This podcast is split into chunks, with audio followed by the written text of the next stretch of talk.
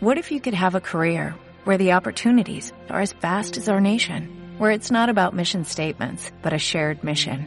At U.S. Customs and Border Protection, we go beyond to protect more than borders, from ship to shore, air to ground, cities to local communities. CBP agents and officers are keeping people safe. Join U.S. Customs and Border Protection and go beyond for something far greater than yourself. Learn more at cbp.gov/careers.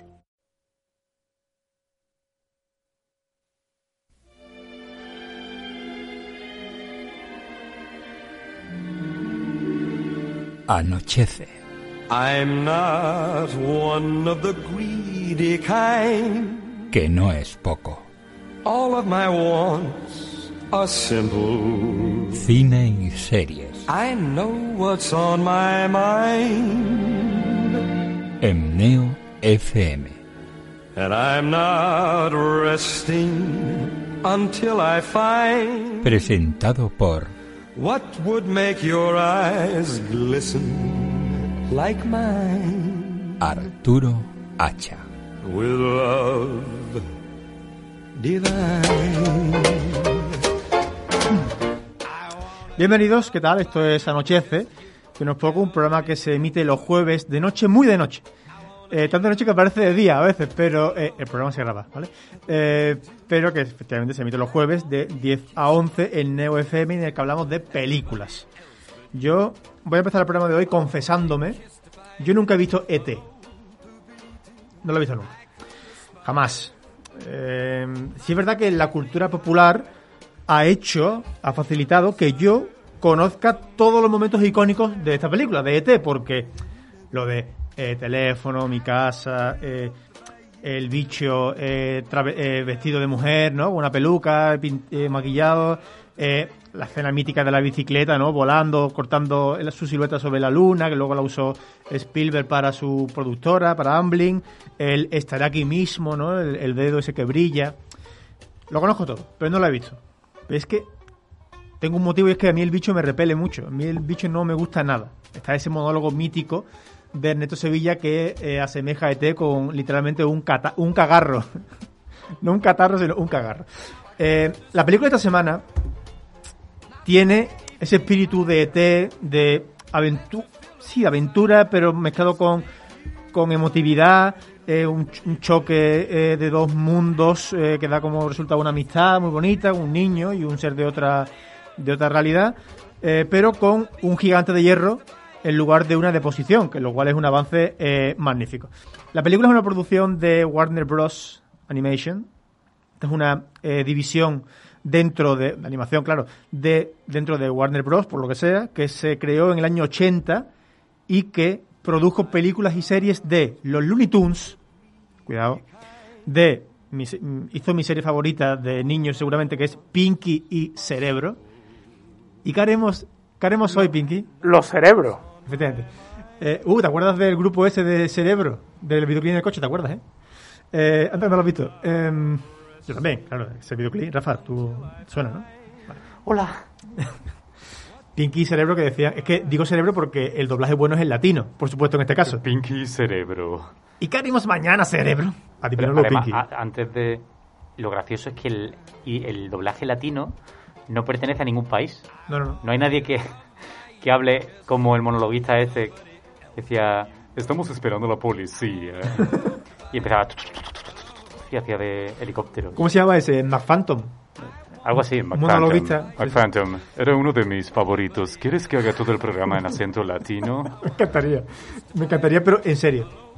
Ojalá lo hiciera, de verdad. Te lo digo totalmente con el corazón en la mano. ¿eh? Hagámoslo. Vale. ¿Esto es un programa de cine o es una línea erótica? Eh, hombre, Raúl Berman también está con nosotros. Eh, más películas que hizo esta productora. Space Jam. Sabroso. Space Jam. Space Jam. Las tres primeras de Pokémon, que son las tres buenas. Hostia, es que esa frase, te- con esa frase, con esa frase, Perdona. acabas de quedar retratado. La de Mewtwo. ¿Tú es te duchas? La, la de Mewtwo. cada, cada, cada día 15. Eh, la de Mewtwo, buenísima, la primera. Eh, Happy Feet. George Miller. Aquí somos muy de George Miller. Eh, Osmosis Jones. Esa es magnífica. ¿Os acordáis? Esa es magnífica. Esa me encantó. El 8 te gusta a ti, ¿eh? Ay, es verdad. Osmosis Jones. Con, con Bill Murray. Murray, ojalá Murray, es lo que me dijo Ojalá Murray. uno el otro día. Ojalá Murray. Y también hicieron, esta productora, las Lego películas, que son de las películas más Yo graciosas por los Playmobil. que uno puede ver. Claro, que son estas películas que son protagonistas los Legos, y está la Batman, está Batman, la Lego película. Star de, Wars. De las cosas más ¿No? graciosas, totalmente, sí, sí, sí. Pues también es eh, producción de Warner Bros. Animation, que es la productora de la película que nos ocupa hoy. Qué hilarante. El director es Brad Bird. Brad Oh, my Bird. Eh, Brad, una pregunta. Ojalá hubiera alguien aquí mm, que, que- que fuera de esa cultura, ¿no? a mí me encantaría. Pero Brad, o sea, Anthony es Antonio. Lo he pensado, he pensado cuál sería el equivalente. Manolin es Man- Manuel. Francisco, Francis claro. o Frank, pero Brad, Brad, si alguien sabe. Bradercio, yo me enteré el otro día de Álvaro, que es mi nombre. Hola. que es como, Que yo me suena bien lo de Alvin. ¿cómo? Alvin. Alvin. Y las ardillas. Y las ardillas. No joda. No serían las ardillas en este caso, pero. Qué inesperado. Y además, teniendo en cuenta que una persona muy cercana a mí me dice muchas veces al. Bing. No, a mí. A mí. Alabán. No, eh, mi pareja. Ah, ¿tu, ah, ¿tu compañera? Mi pareja, sí, sí, mi pareja, porque yo a veces que hablo como un diputado de la CUP. eh, No, no, no. mi, mi pareja, mi compañera, ay, ay, perdón, perdón, Mi equivoco. compañera. Vale, perdón. rectifico, mi compañera, ¿vale? Eh, me dice al, que yo muchas veces digo, seguro que es por Al Pacino, porque me ve el parecido. Claro, claro. En Serpico. También la Él es, gestión- el, es, es doble de culo, ¿no? Claro. Como yo- Joey Triviani. Yo soy do- doble, pero de otra cosa. Eh, Voy a decir una cosa. ha hecho un gesto aquí, Ochoa, que menos mal que radio. Doble. Doble de oreja. Eh, Que es lo que tengo yo. Bueno, doble de oreja eres tú. ¿no? es que así también le dice Yasmín Aladín. Oreja. En, en oreja, efectivamente. no, le dice Al. le dice Gor, Al. Gor, Le le dice. Gor, efectivamente. Vale. Eh, Brad Bird. Gor Brad- en Samamés. Estamos con Brad Bird. Eh, uno de los principales desarrolladores de Los Simpsons, ¿Sí? muy tuyo, fue muchos años consultor ejecutivo ¿Qué, ¿Quién? de la serie, el director de esta película, ¿Qué hace un consultor ejecutivo? Brad Bird. Pues tú le preguntas Sí, y él ejecutivamente te, te va, soluciona. va vestido de traje, ¿no? Efectivamente. Yo, Eh, yo creo que el consultor ejecutivo es al que los productores van con, el, con lo que sea y él dice Dice- si merece la pena poner la pasta o no. Pero una vez hecho todo, ¿te imaginas? Hola, mira, no me gusta este millón de dólares. No, Ya, ya no. no, no. no, Ya- es ya que mal. no. Brad Bird, tan gracioso que sois, eh, tiene dos Óscares. Uno por Los Increíbles, Peliculón. quizá una de las mejores películas de superhéroes. Uy, Y aquí alguien dice que no, ahora, ahora, le, ahora le- la interpelaré. Y Ratatouille también ganó el que Oscar. es otro Peliculón. peliculón como un demonio. Esa está mejor. Ratatouille, por favor. Esa está Eh, mejor. luego se, se atrevió con el cine, como, como dice mucha gente, el cine de personas. eh, hizo eh, una. No es la mejor película de la saga de Misión Imposible, que es Misión Imposible Protocolo Fantasma. Pero tiene esa escena en el. Lo tengo aquí apuntado. En el Burj Khalifa, el rascacielos más alto, más. Sí, más alto de- del mundo. Me ocho- mira a mí. 828 metros. Esa escena con Tom Cruise con, con los guantes esos que se pegan y va trepando, que es un- una maravilla de escena.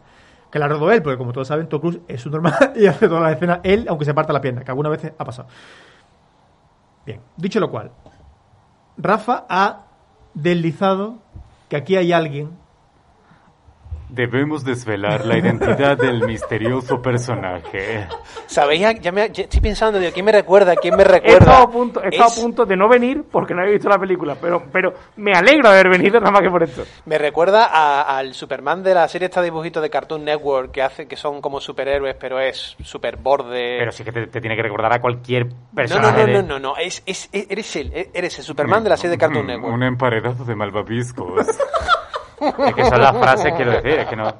Te, te- Podría estar así toda la hora. te pido en serio, por favor, que lo estés. Vale, vale, de vez en cuando. Pero favor. Toda la hora o toda la vida. Y toda la O sea, vida, si puede ya hemos, ya hemos sufrido a Rafa con su voz normal Claro. durante Muchos los años. últimos 10 años. Los próximos 10, por lo menos que sean de latino, y ya dentro de 10 años decidiremos cuál es el siguiente paso. Mu- muchos reyes ayer cuando os imitaba a Zoidberg.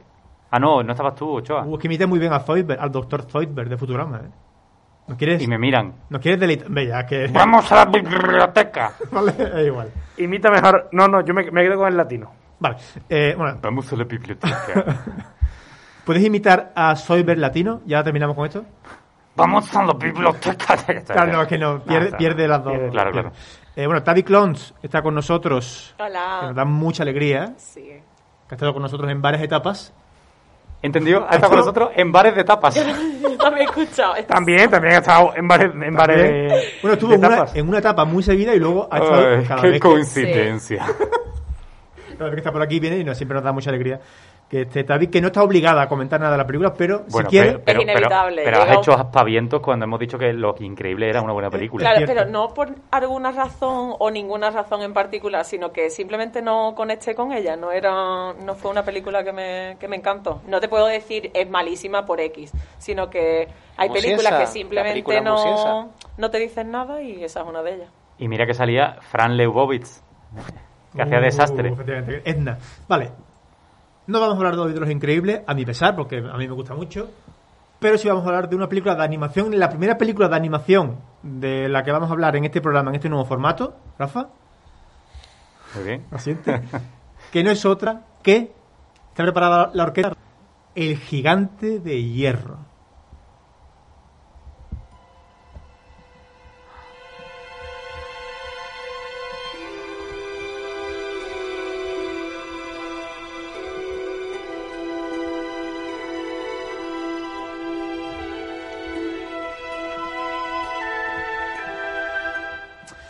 Maine, estado de Maine, en Estados Unidos, pueblo se llama Rockwell, año 1957. Hijo, cuidado al jugar con los arbustos. Un caballo. ¿Qué clase de infancia tienes que tener para jugar con los arbustos? No, es que, es que se apellidaban así, son dos hermanos, que son los vecinos. Los Bushes. Los, los Bushes. claro. Eh, un robot gigante llega del espacio y se hace amigo de un niño. Eh, la típica historia. Hola, ¿qué tal, amigo? Eh, aquí encontramos conspiranoia de la Guerra Fría, serie B norteamericana, cómics, Un poquito la forma del agua, ¿eh? poquito. En el ambiente. ET, hemos dicho antes, eh, cómics de ciencia ficción, y es un alegato eh, pacifista, un alegato en favor de la educación, de la importancia de la educación. Es un poco una película también rusoniana, porque nadie nace mardoso, como diría el otro. Nadie Na- nace mardoso. nadie nace con una maldad intrínseca. Pero es interesante porque ese punto Educar. pacifista que claramente tiene la película viene acompañado de una escena en la que el robot dice, aquí nos vamos a poner en serio. Es decir, el robot llega a un punto en el que encuentra su límite Sí, pero es es muy importante y que ataca. el mensaje de la película, yo creo que es eh, la importancia, eh, sobre todo siendo una película norteamericana, un país en el que hay un... Uf, está la orquesta a tope. Eh, un país en el que hay muchísima gente muy mal de la cabeza con acceso a armas, que esto es un tema. Algunos han llegado a ser presidentes. Incluso. algunos llegó a ser presidente. Eso pasa allí, eso no pasa allí. Anda. Eh, pasa, Rafa. Eh, es muy importante, porque el robot, el gigante de hierro, básicamente es una máquina de matar perfecta, pero a través de su relación con el niño dice, ah, pues esto no me gusta a mí. Es un poco como eh, que literalmente se ve y es muy... Está muy... Ahora os dejo hablar, la verdad. Eh, ya hablando 25 minutos y llevamos 20. Eh, cuando llega a la tira se golpea en la cabeza. Y tiene un bollo como resines. ¿Sabéis el bollo este que tiene resines en la cabeza? Que es muy, muy gracioso. No, Eh, pero Sí, sí. Sí, sí, tiene un pedazo de. Tiene un de bollo tremendo. de hecho en una entrevista Brad Bird, Brad Bird Digo, resins. dijo, me he basado en... Anthony Resins. Ant- Antonio Resines es mi ídolo de la Sí, sí, infancia. sí. Eh, Y dibujé al estoy hablando, eh, dibujé al gigante de hierro, pues en homenaje, ¿no? Al bollo que tiene en la cabeza. Pero Brad Bird no dibuja, no sé si lo sabías. Eh, En sus ratos libres. en su caso. El, el robot cuando cae, el gigante, se golpea en la cabeza, tiene un bollo y ahí ya pierde esa tendencia asesina que, que traía de serie. Del mismo modo que San Pablo, camino de Damasco, se cae del caballo, se da en la cabeza, ocho horas termino a ti, y ve la luz del cristianismo. Y mira que quedó referentes más, más bonitos, Goku, cuando, También. cuando cae también se da en la cabeza y se vuelve bueno. Conozco más de uno para el que es más, Perdona. es más mitológico lo de San Pablo que lo de Goku. Goku, eh, Goku, eh, algún día. Este programa, Vendrá. este programa se podría llamar Algún día hablaremos.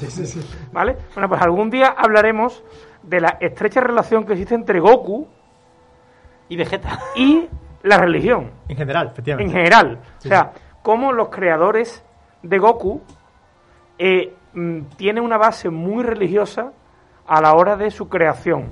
Claro, el dios mono.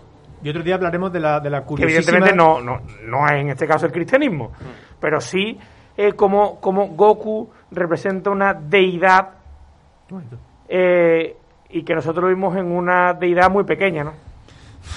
Este el último dato de Goku, pero no sé, no sé si sabéis que la A- cuarta... A, David no le ha gustado. Uf, muy forzado ahí. A la, a, a la, a la Gwen Stefani de Hacendado no le ha gustado. ¡No, no! Por favor, por favor. Que eso es. No, que el último dato que hablamos de Goku, y ahora sí, por favor, me gustaría saber qué opináis de la película. Sí, sí. Ah, vale. Eh, el Rey Mono, que es ese mito chino en el que está basado el personaje de Bola de Dragón, de Son Goku, iba a ser la temática, no Goku, sino el mito chino del, del Rey Mono, iba a ser la temática, en principio, de la cuarta película de Indiana Jones. Lo que pasa es que era una cosa tan rocambolesca Que decidieron meter extraterrestres. que dijeron, vamos a esperar 20 años a ver si nos se nos ocurre algo, algo mejor, y algo mejor fue Es que. Scarlett Johansson, no, ¿cómo se llama? Eh, Kate Bla- Kate Blanchett con, con el peinado ese. Eh, eh, bueno, eh, no, no es que no me quiero enfadar porque tampoco es plan. Shia LaBeouf, ¿no? Con No, Shia LaBeouf. Sí. No, perdona, con Shia LaBeouf. Rafa, Shia LaBeouf. eh. nunca habías visto la película. I never even said- nunca la había visto. eh, hacerlo todo así. No, nunca había visto El Gigante de Hierro. Sabía que era una de esos de esas películas que sin, ina- sin inaugurar el género, inauguran el género de la animación para adultos. Porque ni fue la primera, ni fue una película que de culto que en su momento no fuera conocida. Pero viéndola con la distancia, después de 20 años en los que Pixar, especialmente Pixar, nos ha acostumbrado a que las películas de animación le gusten más a los padres que a los, hijos a veces, es, sorprendente, sobre todo porque es de las, te diría yo que de los grandes estudios de las últimas películas hechas, sí, bueno, hay, hay detallitos de ordenador, pero son esos dibujos propios de aventuras gráficas como el Broken Sword. O sea, eh, todo está hecho a mano, hay algún que otro detalle, alguna animación como las luces que se le encienden al robot cuando busca sus partes, pero no sé mal pensados. Pero sí, eh, eh, es una película absolutamente madura. Sí, y sí. además, bicheando luego sobre la película, Bicheando. confirmé una de las eh, intuiciones que tuve, Sí. porque digo, joder, qué buenos puntos cómicos tiene, que bien funcionan para ser una película tan tierna y tan oscura a veces, ¿no? Y es que, claro, yo no sabía que Brad Bird había llegado a ser guionista de algunos capítulos de Los Simpsons. Sí. Pero de, lo- de la época buena, De claro. los buenos. De los buenos. Las primeras temporadas. Eh, importante lo que apunta Rafa, eh, em, pararnos un poquito ahí, porque el contexto de- del momento en el que se estrena la película. La película del año 99. En el 99, eh, Pixar ya había estrenado dos películas. Toy Story. Toy Story, Bichos y iba a estrenar ese mismo año Toy Story 2. Es decir, la historia había cambiado ya por completo, estaba cambiando. Sí, es como, es como mm, remontándonos al paso del cine mudo al sonoro, Sí, sí. es como si ya la gente estuviera acostumbrándose al sonoro y alguien dijera, no, no, voy a hacer una peli muda. Esta es de las últimas películas que, que es animación tradicional pura, Disney, Blancanieves, Pinocho, todo lo que se nos ocurra. eh, que la última película de Disney en ese formato había sido La Sirenita. Y ya nos íbamos ya a, a lo que ofrece Pixar, que es animación por, por ordenador. Y aquí encontramos eso, pero por ejemplo, el robot, el gigante de hierro, está hecho por ordenador. Sí, pero hay un detalle muy interesante. Esta película tiene 22 años. Correcto. No ha envejecido nada mal. Pero es que tú ves Toy Story y sí dices, hostia, estos gráficos son de vergüenza. Sí. Para lo que hoy estamos acostumbrados a ver, que se le ven todos los pelos a, a Brave en la melena. Pero ahí está el, el, eh, el punto interesante, que es que al estar hecha a mano, no hay ninguna progresión en, en, en los en, en la definición de los personajes. Es una película que da igual cuando se hiciera, sigues viéndola hoy y no sientes ese choque que sí sientes con las películas hechas por ordenador. De hecho, los pocos detalles hechos a ordenador, por ejemplo el robot, Sí. funcionan magníficamente. Un poco como, como con Parque Jurásico, que hoy en día ves Parque Jurásico y dices, es imposible que en el 96, ¿no? 97 la película. 99. No, no, la Parque Ah, Jurásico. 93. Eso, 93, tú dices, antes, esos, esos dinosaurios están hechos en el 93. Y hoy en día los ves y dices, hombre, te puede chocar un poco, pero están muy bien hechos. Con el gigante de hierro pasa un poco lo mismo, ¿no? No es, no es casualidad esto que está. No, Rafa, está acertadísimo. Gracias. Porque hemos dicho antes que estas series que produjo Warner Bros. o que distribuyó Warner Bros. eh, Animation eran eh, muchas en colaboración con Amblin Entertainment, que es la empresa, eh, la productora de, de Spielberg, y quizá haya ahí algo de influencia de Spielberg en este en esta película, porque por ejemplo en, en Ready Player One eh, aparece el gigante hierro. En una de, en una de esas carreras, en una de esas eh, emisiones que se ven en la película, aparece Gigante Hierro. O sea, está muy. Sí, pero muy no yo no sé si es por un homenaje directo a Spielberg, auto-homenaje en este caso, o bien porque en Ready Player One se propusieron hacer referencia a todo. Entonces, en algún punto sale cualquiera, Sale Ochoa en una cena, Sale después eso. te la pongo. Con la gafa. con la gafa, dicen por ahí. Yo estoy ocupado, yo déjalo. Eh, Vamos a ver. Lo calléis, que me dejéis. iba a decir una cosa muy soez, pero no la voy a decir. La clásica. La sabéis. dila. La sabéis. No, que la diga, que la diga. ah, que a lo mejor algo de una ingesta de algo. No, a lo mejor una defecación. Eh, vale. Eh, no sé por dónde va esto, pero... El hecho de que, yo sigo. el hecho de que, de que la trama ocurra en Maine. Recordemos, Stephen King. recordemos, Stephen King, el 90% de sus tramas. Bueno, aquí, aquí somos muchos eh, que no, que no. Bueno, Rafa no, no sé si tanto. ¿El qué? Stephen King, a favor. Me sorprendió muy gratamente It, que es la única novela de Stephen King que he leído. Una solo. También he leído mientras escribo, que me parece un gran Sí, libro. pero novela, novela. Y luego me gusta mucho Maine in Black, ¿no? Que, que es cuando hubo un apagón en Maine. Yo creo que esto tiene que ver con la película, pero Cementerio de Animales Buenísimo. es de los mejores libros que puedes leer en tu vida, tú que lees tanto. Pet Cemetery. Pet Cemetery. Oh my god. What a great novel. Bueno, eh, evidentemente si, si la historia hubiera sido de Stephen King, el robot habría matado a alguien, en vez de comerse los coches a... a- Bueno, cuando se le Abogados. inyectan los ojos se- se- eh, en- Cuando- de sangre sangre binaria, eh, te da te da mal rollo, ¿eh? Al robot. Sí, sí. Ochoa, no sé si quiere decir algo. No, no, estoy escuchando con una atención eh, histórica. Eh, ¿No os parece, por ejemplo, que el personaje de Dean, el chatarrero, al que pone voz eh, Harry Connick Jr., que es ese crooner, también hace muchas cosas como actuar, eh, Como se- buen crooner. en esa primera aparición se parece muchísimo a Jeff Goldblum? Con esa perillita, esa mosca, ¿no? Perillita, las gafitas La de, ne- artista. de negro, la actitud de... Te, te lo iba a decir porque yo creo que mezclaron los papeles y había una película sobre un marchante de arte porque es que tiene toda la pinta de tener una galería en Greenwich. ¿Cómo se dice? Greenwich Village? Greenwich? Greenwich. Greenwich. En Greenwich Village. Jennifer Aniston en la puede madre. seguir, puede seguir. Jennifer Aniston, que en el 99 era posiblemente la persona más famosa de la Tierra. Que no la, ser. no la reconocí la voz, ¿eh? La primera vez que yo la película la vi en su día en español, pero esta la vi en inglés, eh, sin recordar quién era el cast ni nada. Y fue a, a posteriori, cuando busqué el cast, que dije, coño, no, Pero no. el cast que buscaste, que era de naranja o de limón, que yo tengo la curiosidad. Bueno, No, El elenco. es que eh, en el 99 era la temporada 5 de, de, de Friends, puede ser, o, o por ahí. Sí, porque la, la serie empieza en el 94. O sea, es que no puede ser más famosa. Entonces, accede a hacer de esta madre que trabaja en un diner, tipiquísima, tipiquérrima historia. eh, Bueno, es que No- Estados Unidos en los 50 era eso, ¿eh? es, Era todo así, es ¿eh? un fresco de lo que era Estados Unidos en esa época, o de la proyección que nos llegaba, o que nos- incluso nos llega ahora mismo de cómo eran los 50 de Estados Unidos. Y sobre todo de, de eso que se homenajea en Super 8, que también fueron los niños de los 70, 80, que es los niños fascinados por, el, por los extraterrestres, Sí. el, la, ¿cómo se llama? The Twilight, eh, La dimensión desconocida. efectivamente, la dimensión desconocida, los marcianos, Rusia, que al final todo era Sí, sí. una especie de, de sublimación del miedo al ruso y del miedo al no, enemigo. yo no sé si esto se ha convertido en un, en un género en sí mismo. Yo, a día de hoy, ya, en el 2020, yo creo que debería existir un género como tal, que es el de eh, la Guerra Fría y lo sobrenatural. Puede ser sobre todo por los experimentos, yo, porque al eh, a, a Rusia no se la humaniza. Desde Estados Unidos Rusia es el, pues lo que, no sé, Rocky, ¿cuál es la que se enfrenta a Iván Drago? Rocky 4, ¿no? Eso es para muchos, para muchos estadounidenses Rusia eran unos, unos monstruos.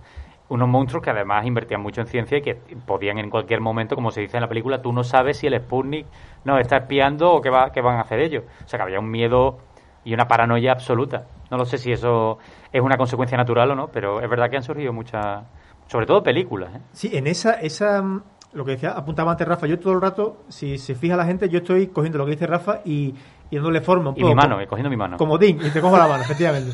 Por ahora la mano. Agarrarse Eh, fuerte. Y luego el brazo. Eh, esa, esa, esa fórmula que luego ha adoptado y ha sublimado y ha perfeccionado Pixar de eh, los dibujitos le gustan a los niños, pero lo que se cuenta, lo que hay detrás Pero es lo los que, lo lo- llevan al cine son los padres. Efectivamente. Claro, porque tú de chico ves el satélite con el símbolo de, la URSS y tú te quedas igual. tú igual. No, no sabes qué está hablando. Pero esa adultez, ese, ese agente gubernamental tan chungo, ese... eh, Volvemos a la forma del agua. totalmente... Que tiene toda la cara de Horatio de GSI. Hombre, que le, le falta que le llamen H.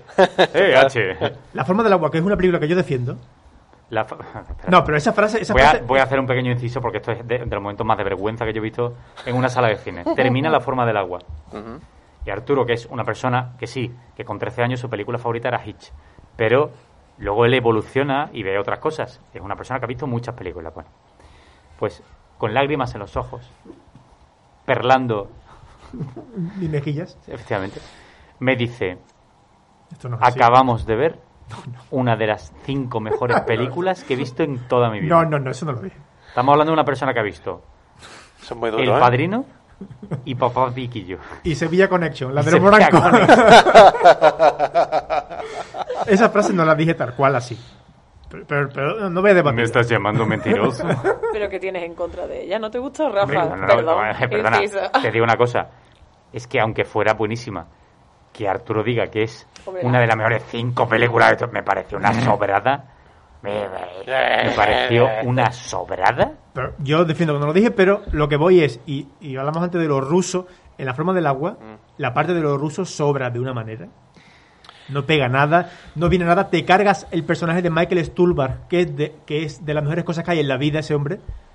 Hacen, hacen una. El, el- y ahí don- bueno, retiro otra vez del hilo y, y, Vale, y- reconduce. y- y vuelvo otra vez a lo del tema de, de, Del la- programa, de ¿no? Rusia, del espionaje, de las películas que tratan el tema, temáticas sobrenaturales o de ciencia ficción o de monstruos. Entonces creo que se ha convertido en un género en sí mismo que, que a día de hoy desconozco si tiene un nombre, pero creo que es un género. Sí. Y claro, yo creo que Alex de la Iglesia no tenía más narices que meter a los rusos de alguna manera. ¿Ale de la Iglesia o Guillermo del eh, Toro? Guillermo del Toro. Que son iguales. Eh, Igual, es verdad. Pesan lo mismo. Guillermo del Toro tenía que meter a los rusos, igual que si hacía una película en la guerra civil, pues tenía que meter a los franquistas, tenía que poner, tenía que poner digamos, eh, una cosa bastante, eh, cara- cara- una caricatura de, de ese, de ese Sí, momento, ¿no? claro, sí, sí. Eh, igual que si pones a los republicanos, pues me pones a los republicanos en las montañas, porque qué mayor representación de los republicanos en la guerra civil que aquellos que se escondían en las montañas, Un ¿no? buen, un buen maqui te viste mucho Efectivamente. Entonces, en, en esa época, ¿no? De espionaje, de secretos, como decía Rafa, de, de experimentos, eh, incluso en los 70, la época hippie, con el tema de las drogas, eh, el tema de, de las telepatías y cosas por el estilo, máquinas que lían la mente. Es que esta película es, eh, básicamente es un antecedente mm, 15 años antes, 16 años antes de Stranger Things. Eh, quítale un monstruo, pon un robo gigante, pero al final es eso. En este caso eh, no es un grupo de amigos, sino un niño que es el Sina, eh, que no tiene... que esto también El es muy Sina. bonito. Es muy bonito. ¿Es Carlos Elsina? Efectivamente. Porque yo, como he dicho antes, no he visto ET, pero ET básicamente es una historia de amistad.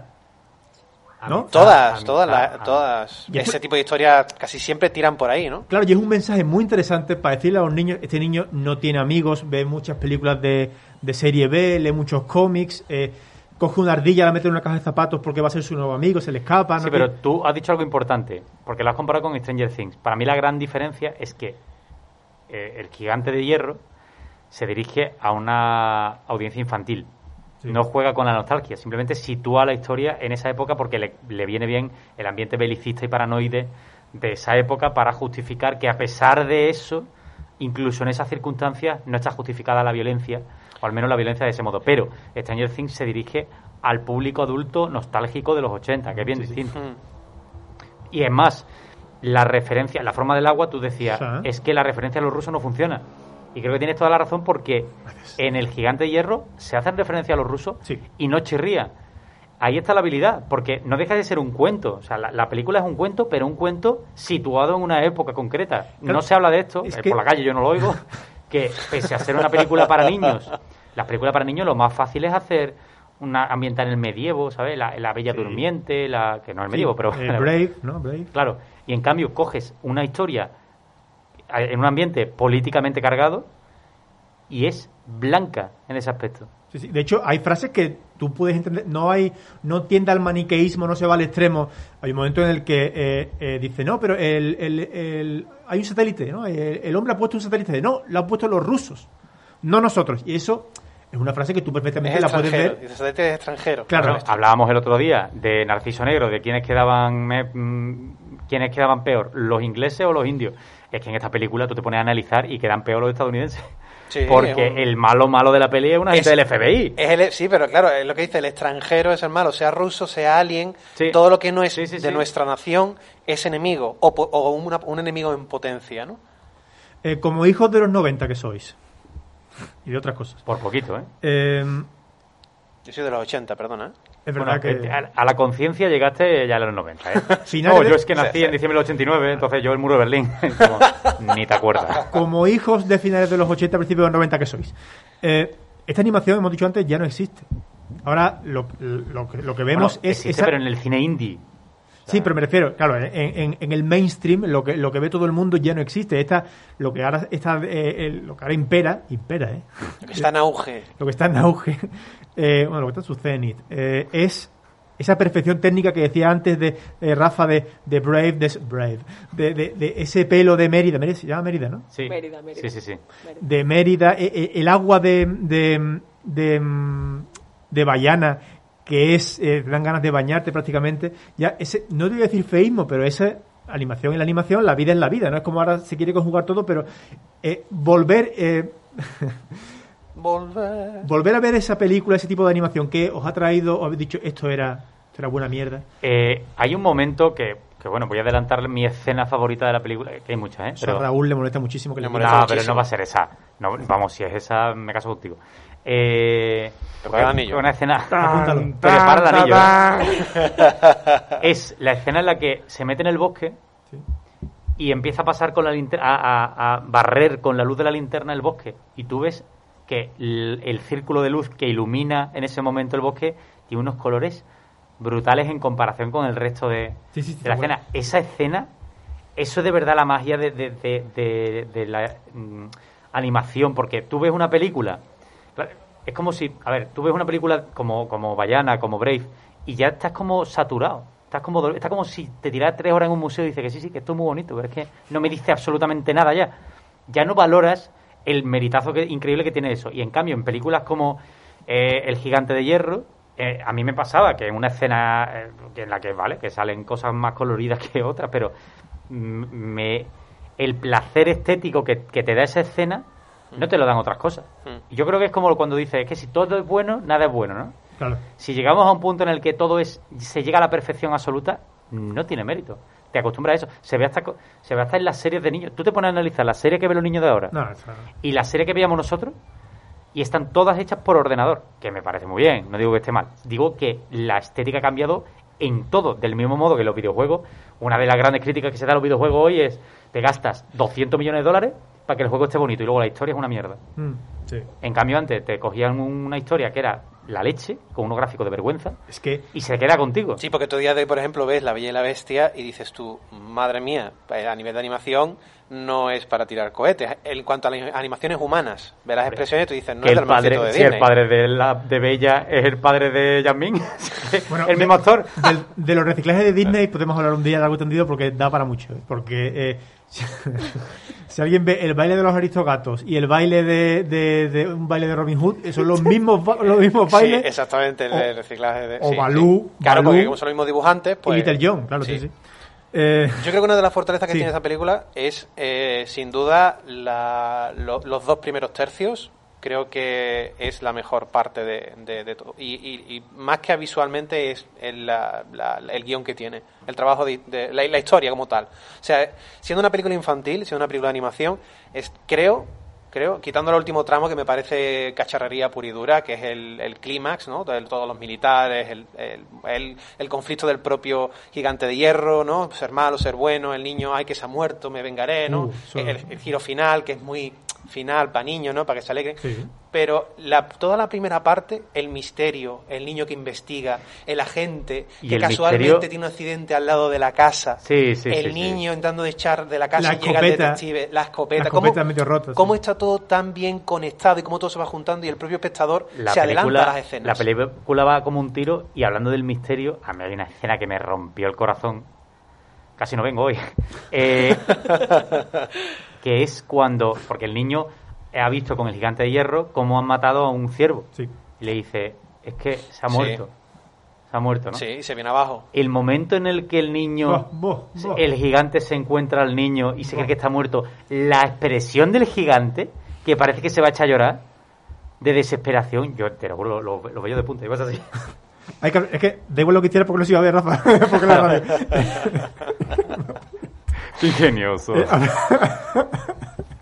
Hablemos un poco de Vin Diesel, que es la voz original de, de- del No, gigante. no lo sabía, ya sé por qué lo cogieron para Groot. Claro, la cosa es, eh, ¿qué, qué os parece que un actor de éxito, el 90% de sus películas más memorables, eh, gruña? Eso es lo único que se le ve es que gruñe. Es como, Hay que saber es gruñir, como ¿eh? Ron Perlman, ¿no? Sus mejores personajes son haciendo de feo con la cara Sí, maquillada, ¿no? pero, eh, tanto Groot como el gigante de hierro Bueno, maquillar. gruñe. Vale, no está. Pero shit. Ese toro frontal. No toquemos el nombre de la rosa. Supraorbital, perdón. por Cochoa. Eh, no, pero eh, qué bien gruñe ese tío. Bueno, es que yo la he gruñe muy bien. Yo la he visto eh, doblada y doblada me llamaba, digo, ¿cómo hablará? Y al principio es como, parecía Ochoa recién despierto. Y yo, y yo, esa. Ocho no entra, ¿eh? No aguanta tu juego, ¿eh? Me parece. ¡Entro! Me parece. Ya con esto ya me da igual lo que diga. Me parece primitivo, inmaduro el comentario de, de Rafa, algo que yo nunca haría, nunca haría, nunca haría, ni, ni además lo relacionaría con ningún miembro de su familia, ¿no? Vale. Por ejemplo, su progenitora, ¿no? Eh, con- dos, dos conexiones que vemos en la película, o que veo yo y que ahora os, os pregunto. Una es ese momento en el que el niño le, le, le enseña ese cómic de Superman y al final eh, el propio gigante asume esa identidad y se coloca ese, Esa es en el pecho. ese trozo- esa S en, en el pecho. A mí me recuerda, por ejemplo, a los Goonies.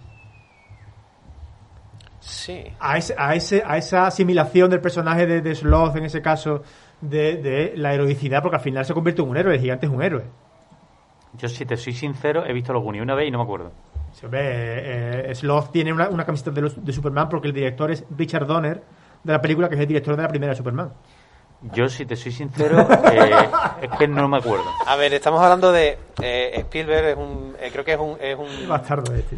es un creador que eh, es- sabe muy bien lo que hace, es muy buen director, sabe elegir muy bien eh, el producto final, pero peca siempre de hacer lo mismo, creo yo. O sea, to- todos sus productos son iguales. Tú ves E.T., ves El Gigante de Hierro, aunque lo dijese Brad Bird, eh, ves eh, Los Goonies, eh, ves incluso Ready Player One, ves cualquiera de estas películas de héroes con temática de ciencia ficción o de misterio o- y, y él tiene su propio género que siempre funciona de la misma manera. O sea, se, se repite, es cíclico, es elegir el bien sobre el mal, es la amistad, es eh, siempre la misma historia. Yo me, yo me imagino que Spielberg tiene algún tipo de traumilla ahí y, y- y, bueno, lo, lo proyecta en esas películas con, con esa esperanza, esa ilusión, esa magia, que es parte creo que de lo que enamora de Spielberg, eh, la magia. Sí, es un poco que, aunque haga películas de adultos, parece que está haciendo todavía películas para los que ven la vida como niños. El ¿no? mismo Indiana Jones. Como Miyazaki. El mismo Indiana Jones, que es una película para todos, o sea, para de aventuras para Sí, adultos, sí. Jóvenes, eh, tú ves ahí esa, esa ilusión, ¿no? Que tiene... De todas formas, una cosa que os pregunto, a lo mejor estoy equivocado porque las películas de esa edad ya no las veo. Pero me da la sensación de que hay un contraste brutal entre la clara mm, segmentación entre buenos y malos que había en las películas de entonces y los valores que se. con el. el la atmósfera de relativismo moral que hay casi hoy en día, que yo digo, con las series, con las películas, digo, la- los jóvenes de entonces, que fuimos nosotros, o ya no somos jóvenes, Arturo, eh, hemos, hemos, nos hemos criado con unos valores, parte de los cuales proceden de, de la cultura que hemos consumido. Sí. Yo digo, coño, que va a salir. Pero que pongo un ejemplo de, de, de película que, de la que tú consideras actuales. De ese- Por ejemplo, Del Revés. Ah, claro. Del sí. Revés es una película que ya en su planteamiento es mucho más compleja porque te está diciendo que dentro de que la que la tristeza también te lo dice Gigante de Hierro, pero creo que es mucho más explícita en eso y que juega mucho más con, con el hecho de decir estamos hechos de muchas complejidades, de muchas personalidades contrapuestas, es normal, hay una hay un hay un enfrentamiento con la muerte creo que más directo que, que entonces. No digo que entonces esos temas no se trataran, pero creo que también es cierto que mi mirada ahora está manchada por las series que vemos de adultos, que no eran las series de adultos de antes. No. Antes era de moda la sitcom, los dramas de, de- de las fórmulas claras, y hoy en día una de las series más vistas de la historia, Juego de Tronos, no hay ni uno bueno. No hay ni una mola, ni, un- ni una mola, ni uno malo tampoco. Creo que el, rela- el relativismo de que vivimos ahora tiene más que ver con las emociones que con la política. Antiguamente eh, eh, éramos, eran más relativos no con las emociones, eso era muy claro, que era, que era bueno, que era malo, la amistad es siempre positiva, y luego había cosas más relativas en cuanto a la política, porque incluso el villano, el agente como tal, es el villano por contraposición a lo que quiere el niño, pero no es un villano, es un empleado del gobierno, él tiene un momento en una cafetería en la que explica, que es un momento incluso íntimo, que él no está manipulando al niño, está sincerándose porque el niño tiene un gesto supuestamente amable con él. Y le está contando que él cree en su gobierno y él cree que los rusos son los malos y lo que él hace lo hace porque cree que es lo correcto, o sea, hay relativismo, no lo habrá a niveles de emociones. Y las películas que se muestran ahora de animación o incluso las series creo que son eh, más relativas en ese aspecto, de decirte la tristeza, eh, la envidia, la ira, intenta dejar, no radicalizar todo y decir que todo tiene su momento, su explicación. Es que también creo que hay una cosa vital, es que los niños de hoy en día tienen acceso a Internet, es decir, tienes acceso a- al mundo. Si tú te, de verdad te metes en Internet y ves de todo, Te eh, insensibilizas. te insensibilizas y luego te, te vuelves cínico mucho antes, creo. Sí, ¿eh? totalmente, Porque sí, sí. cuando yo tenía 15, 16 años, yo tenía todavía muchísimas concepciones y me comportaba como un niño en, mu- en- en muchos ámbitos, que hoy en día es imposible ver eso. Claro imposible. El conocimiento te hace infeliz y la infelicidad se manifiesta a través del cinismo, por ejemplo. Y el orgullo conduce a la Y vida. como lo digo cuando está ahí. Eh, Esa la contaré otro día. me interesa mucho eh, la escena, el plano, el momento, la frase favorita de esta película de Álvaro Ochoa. Vuelvo a los orígenes, me quedo con el cartel. Estupendo. Me parece que es una obra que, bueno, pues que donde se ponga un buen cartel. incluso de te- Sinaloa, el de- Te diría que me ha, me ha gustado más el cartel que la película. ¿Vale? Más que nada por el cartel lo viste, lo digo no. El cartel lo he puesto en el Quizá móvil. por ese, por ese detalle. Raúl. Profesional, muy profesional. Eh, Vamos a ver, tengo mi escena. Ah, vale, perdón, sí, sí. Lo que pasa es que no se la quiero quitar, Raúl. ah, luego, cuando yo diga la mía la dices tú, ¿vale? Es que vamos a coincidir. Esa era. Eh, yo creo que mi escena favorita es la, la presentación del gigante de hierro. Cuando llega, llega esa estrella contra el planeta y está el, el- el pesquero allí en, el- en la tormenta avisando de sus coordenadas, que está desorientado. Eh, esa sombra que se gira y aparecen esos dos ojos blancos gigantes mirándolo. Veo el faro, le dices. Veo, Veo el faro, veo el faro y se gira, ¿no? Y, y ves que no es una luz, sino que son dos. Esa escena es espeluznante y me puso los pelos de gallina. Si me los puso ahora, imagino que de chico también. Los pelos de gallina, ¿eh? Y la, La plu- piel- y la la pluma, piel de gallina la pluma de pantera. Los pelos de punta. Yo soy muy de decir más largo que, que la copa de un pino. ¿no? Vale, que, Vale, que está, bien, efectivamente. está bien dicho también. Más diente que una llave, digo yo mucho. O sea que Rafa. o sea, soy el, el último que debería aquí criticar. Pero esa escena es increíble. Es, Sí, es sí.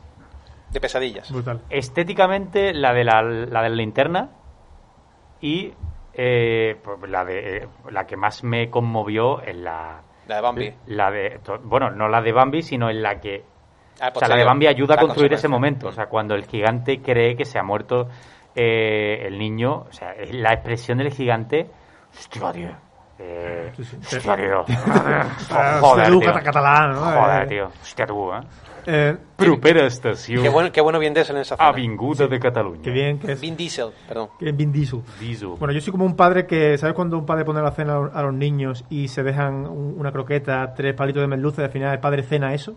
Recoge todo eso, lo, lo, lo reco- lo recopila y se lo come, pues eso voy a hacer yo. Me voy a La película. Con tres momentos de la película. Una es la escena del café cuando el niño está con el chatarrero y le dice, ¿pero tú tomas café? Sí, sí, yo tomo café. El niño Hombre. tiene nueve años. Y se pone muy acelerado y dice, no, porque no sé qué, porque no sé qué, me, me, me, me, me quita el final del bocadillo. pero-". Y empieza a hablar muy rápido y es muy gracioso. Otra escena es una tontería. Tiene más gracia visto. Eh, otra es, la y esta, esta me hace gracia porque me hacía gracia de niño y ya la tengo como, como cariño y es cuando el agente gubernamental se queda a vivir, alquila la habitación de la casa de la madre. Ah, bueno, sí, lo- los, planos rápidos preguntándole al Claro, niño. ¿dónde vas, chico? ¿Dónde vas? ¿Dónde vas? Y dice, me voy a la calle. Ese momento mí siempre me ha gustado muchísimo porque qué pesado ese tío. Y mi favorita, sin duda, es ese duelo de miradas cuando eh, el agente ya sabe que el niño conoce dónde está el robot y le dice, tengo todo el día. Y se, y se va a su... Oh, qué bueno. El niño está atrapado porque la ventana está sellada, no, está con clavos, no puede salir por la ventana. Entonces él se sienta en la penumbra de su cuarto a mirarlo y el niño se coloca el casco que lleva, ese casco como, como, como militar, y hay un duelo de miradas hasta que al final se queda dormido.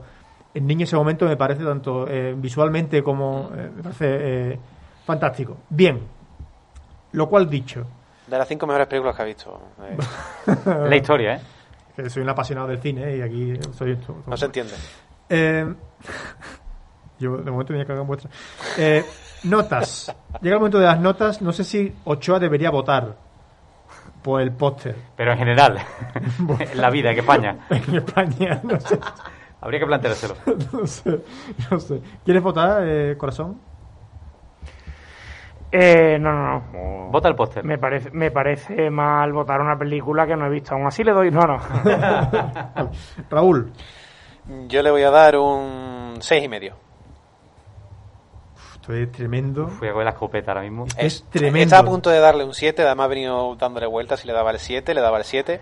Eh, he visto películas de animación mejores. Es una película buena, pero no es, el, no es el Príncipe de Egipto, por ejemplo, creo que le da 20 vueltas a esa película. Yo he visto El Principio de Egipto, que es el primer documental de una serie. Vamos a acabar mal, ¿eh? Va a, salir va a llegar calentito a casa. Chascarrillos para todo. Raúl, tú sabes que yo te respeto muchísimo como ser humano, pero, Pero hoy no. eso no es. Hasta decir, hoy. hasta Pero hoy. me cago en... Eso no es argumento. Decir, no, no, no, hay no. películas mejores. No, no. Eh, eh, pues claro. Claro que sí, pero lo que quiero decir es que le doy un seis y medio por eh, Que no- porque me parece una película eh, pues muy sencilla. eh, Eso es otra cosa, claro. Pero podría dar mil explicaciones, pero no me voy a enrollar. No, no quiero sí, pero enrollarme. es como si te digo, va- eh, vamos a ver eh, Sevilla Connection de los Moranco y tú dices, hombre, le pongo un 3 porque claro, es que el padrino 2. No, Sí, pero llega Tarantino y a te dice, ver, no, es un 10, y a te lo ver, pero explica y aquí estoy comparando, aquí he comparado una película de animación con otra película de animación. Y he comparado dos películas de animación que están enfocadas bueno. para todos los públicos. Bueno, bueno. No he hecho yo aquí el padrino con. 6 y medio. ¿no? Seis Yo y le medio. doy un seis y medio, que es tirando para buena, una película más que interesante. Bueno, eh, Rafa. Respeta. Yo le, yo, a, mí, me- a mí me da igual lo que digáis, yo soy muy regalón. Un ocho y medio. Efectivamente, eso, ahí te quiero ver. Ahí te quiero ver. 8 y medio. Alza los brazos, Rafa, victorioso. Joder, a ver, mira, se me pasó volando. Me, me conmovió. Díselo. Ah, y Creo que contaba. Díselo, díselo. Yo te digo una cosa, yo yo he visto una película de Dreyer que dura 22 minutos y me, me creció barba. ¿Cómo sería que me creció barba viéndola? Pero no, que no puedes comparar ese tipo de películas con. Ah, eso es. Y yo voy a estar entre, entre medias y le voy a poner un 8. Yo creo que un 8 es... eh, Entre medias, sino más que un siete He de medio, decir ¿no? que yo pongo el ocho y medio siendo consciente de que disfruté la película por encima de lo que es. Es que la disfruté muchísimo. Te pilló el día, mucho. te pilló el día. Pues yo creo que está poniendo puntos de más. Eh, Eh, David puede votar, ¿no? Que, que ha visto la película eh, un poco por, su, por, por aquello de, de. Ya que Ochoa no ha votado, ¿no? Que le dé una nota, según sus Que- recuerdos, no, emociones. Es que, yo, es que yo estoy con Ochoa. Es que no he visto ah, que la te, gusta el, es que te gusta el cartel, vale. vale, cartel. vale. es, Vale. muy complicado. Bien. Antes de anunciar la película de la semana que nieve, he muteado. no me has preguntado. eh, antes de anunciar la película de la que hablaremos el próximo jueves, eh, vamos a seguir con ese, con ese ejercicio de remembering que estamos haciendo de la música de los 2000, lo que tenía yo en el iPod Shuffle, lo que teníamos todos, lo escuchábamos todos, en esos años adolescentes tan, tan duros. Y hoy me he ido a un grupo vasco eh, muy mítico que tiene que ver con una oreja que le han cortado a alguien. Y la canción es esta. ¿Escupo?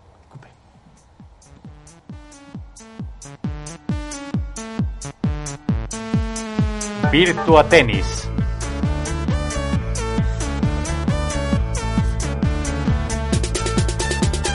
Tienes talento, cultura, manos bonitas estudias francés. Cantas, actúas y pintas, escribes poemas, todo haces bien. Has nacido artista, lo sé,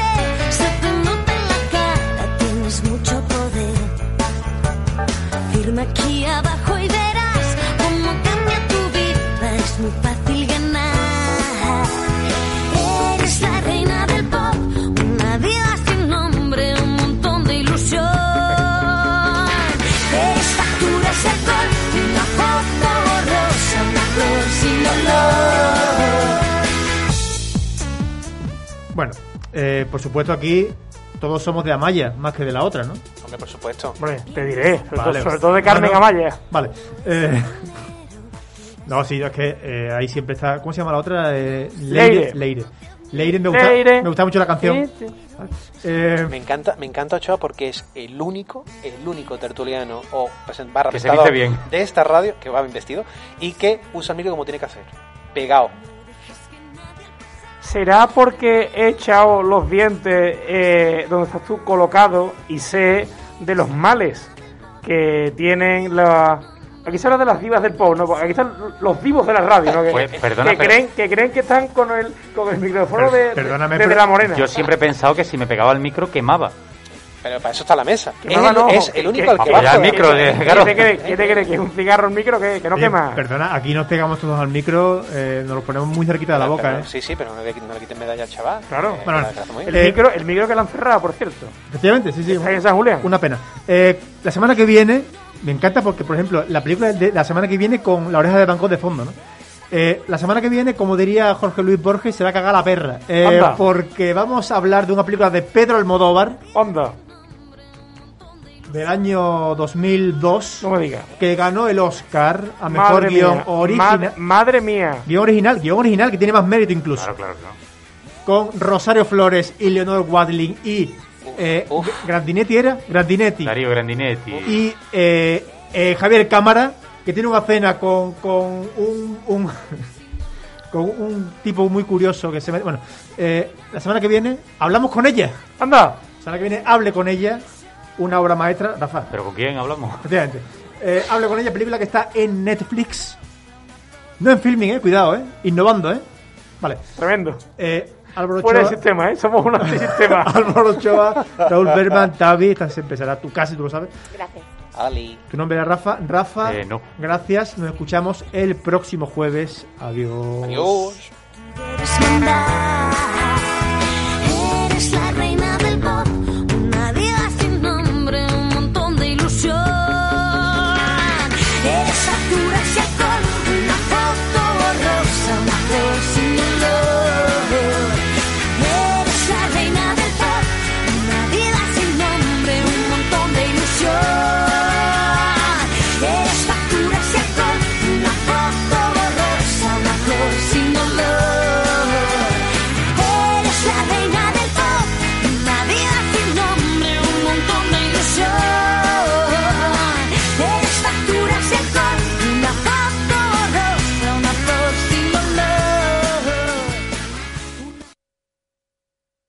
When you drive a vehicle so reliable it's backed by a 10 year, 100,000 mile limited warranty, you stop thinking about what you can't do and start doing what you never thought possible. Visit your local Kia dealer today to see what you're capable of in a vehicle that inspires confidence around every corner. Kia, movement that inspires. Call 800-3334-KIA for details. Always drive safely. Limited inventory available. Warranties include 10-year 100,000 mile powertrain and 5-year 60,000 mile basic. Warranties are limited. See retailer for details.